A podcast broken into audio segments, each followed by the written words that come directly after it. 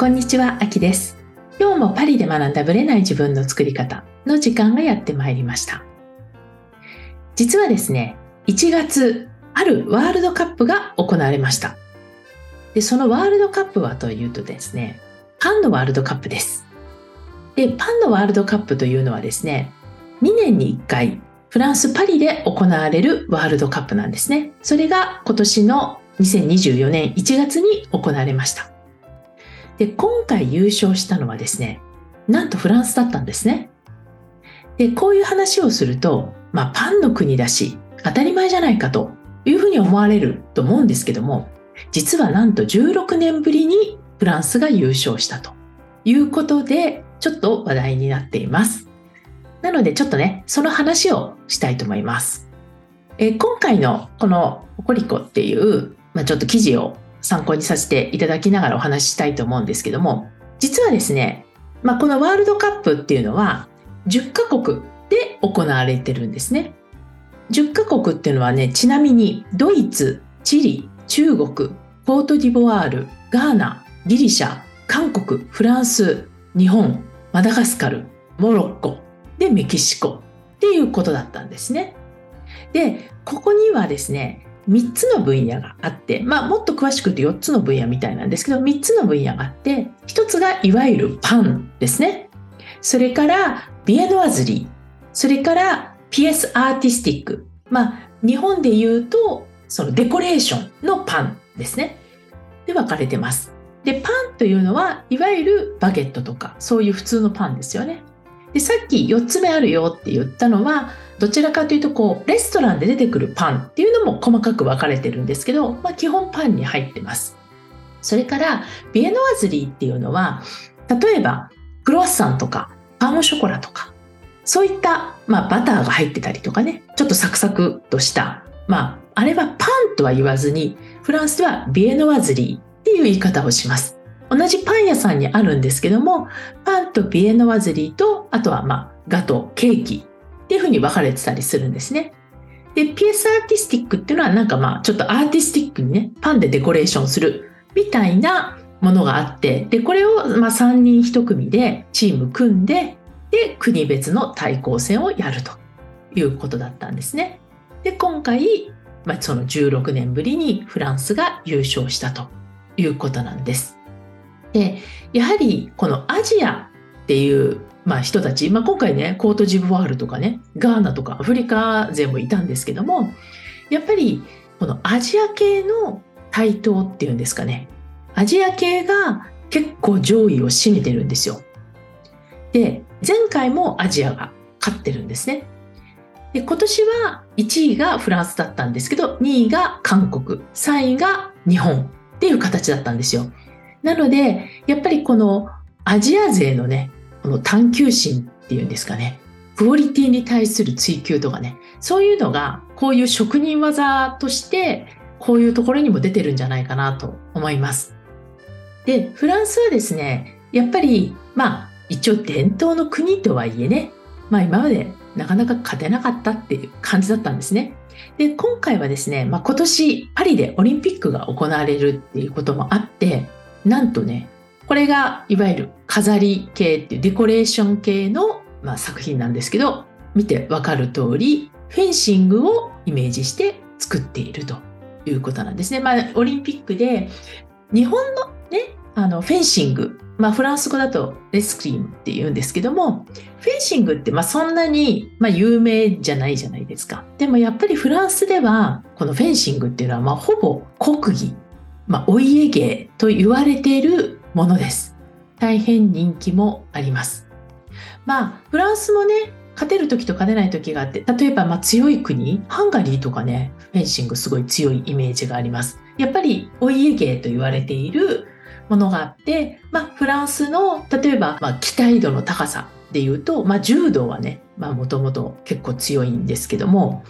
あの、フェンシングもそこに入ってきたりします。なのでね、まあ、柔道の場合はいいんですけど、フェンシングっていうのはね、結構メインで放映されたりするので、日本で有名だけど、フランスではあまり人気がないスポーツはテレビでなかなか放映されなかったりするという感じになります。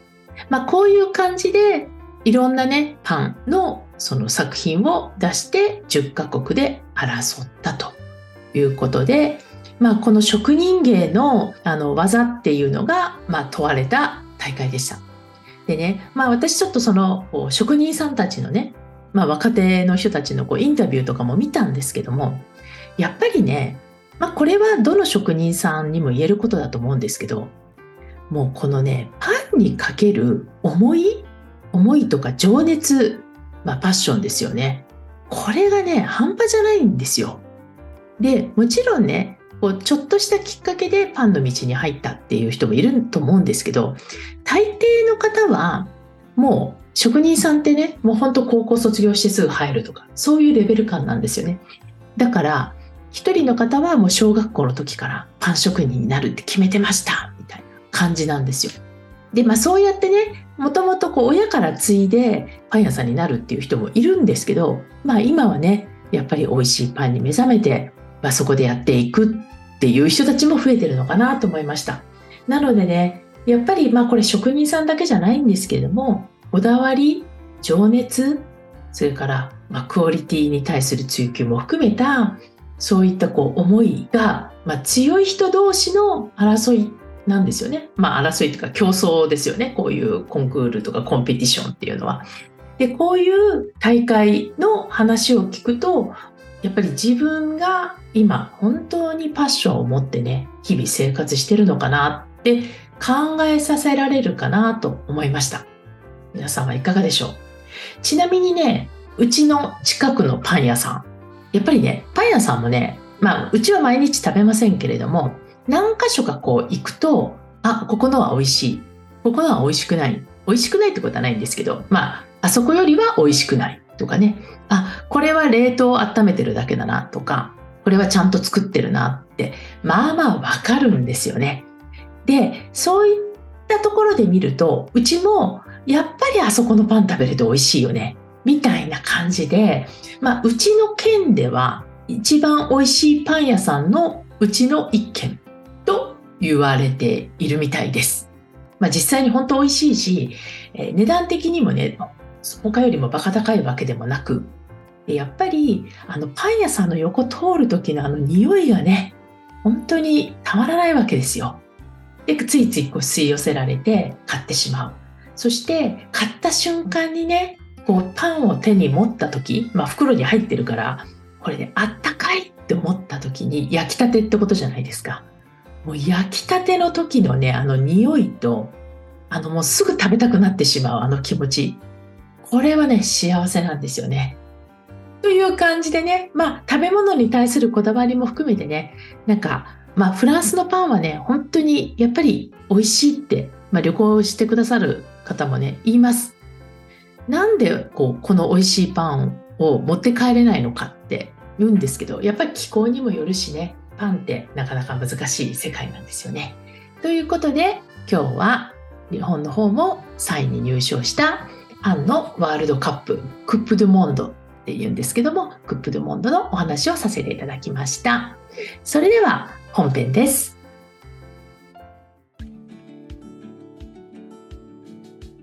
はい、本編です。今日はですね、ご自身のちょっと過去にヒントがあるよっていう話をちょっとしたいと思います。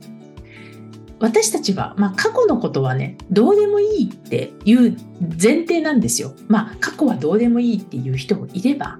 いや過去のねことを振り返るのは大事だよっていう方もいてね、まあ、混乱する方もいらっしゃるかもしれないんですけども、まあ、これねそれぞれ正しいんです。でどういう視点で語っているかだけなんですよ。で今日のねその過去を振り返るっていう部分で何が大事かっていうとこの自分のことをねもう一回見直してみることにヒントがあるよっていう話なんですよ。で、まあ、その前にね、まず、じゃあ大前提として、未来、願望実現に関して言うならば、私たちはついつい現在が過去の延長であるっていうふうに錯覚するんですけど、未来は言い方変ですけど、この今自分がいる現在地がどんな状態であったとしても変えることはできるんですね。つまり私はこうだったからこの人生で生きます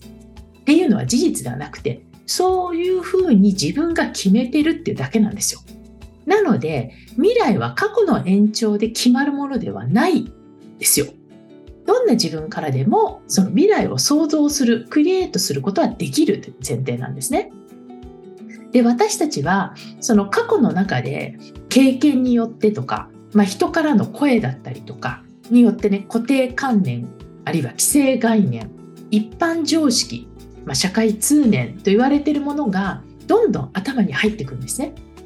だから本来はそうではなかったのに世の中ってそういうもんだよねみたいなのが学習されていくわけなんですね。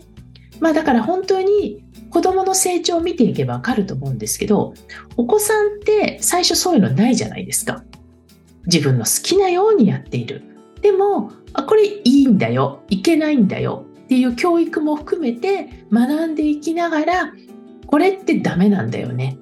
とかねこうしちゃいけないんだよねって学んでいくんですね。でそういう中から私はできる私は好き嫌いっていうのも学んでいくんですよ。で言い方変なんですけどこれがちりつもになって私たちが何かやろうとする時のブレーキになっていくんですね。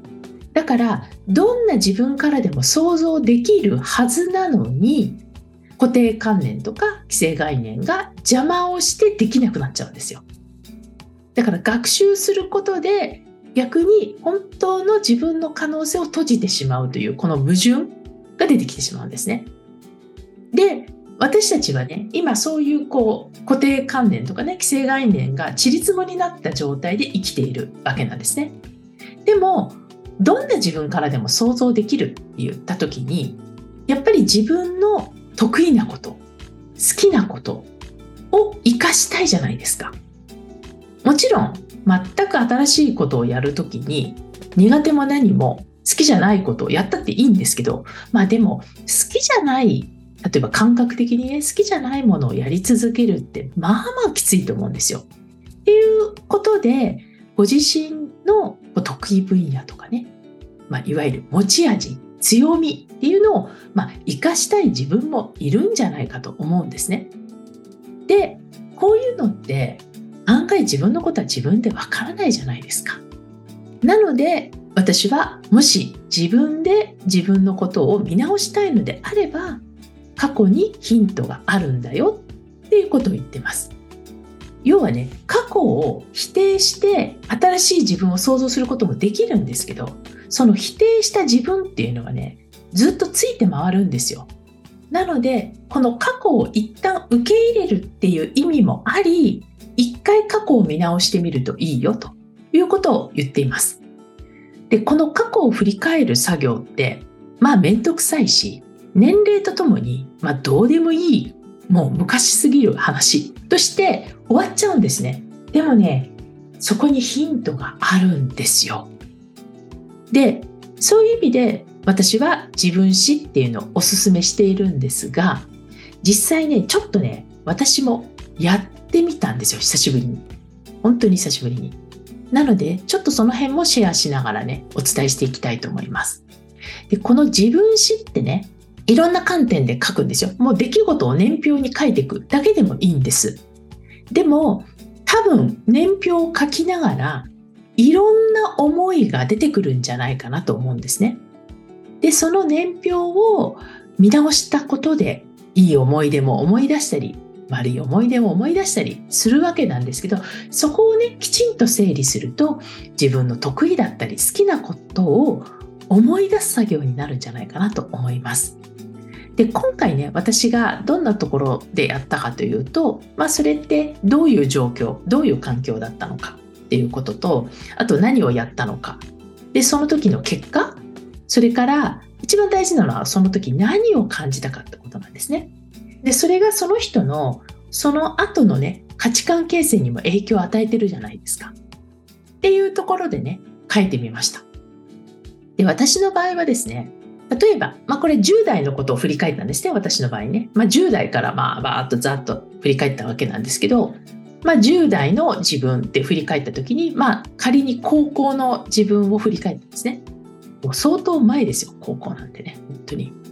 でどういうとこだったかっていうと、まあ、私の高校はですね高速ゼロだったんですね。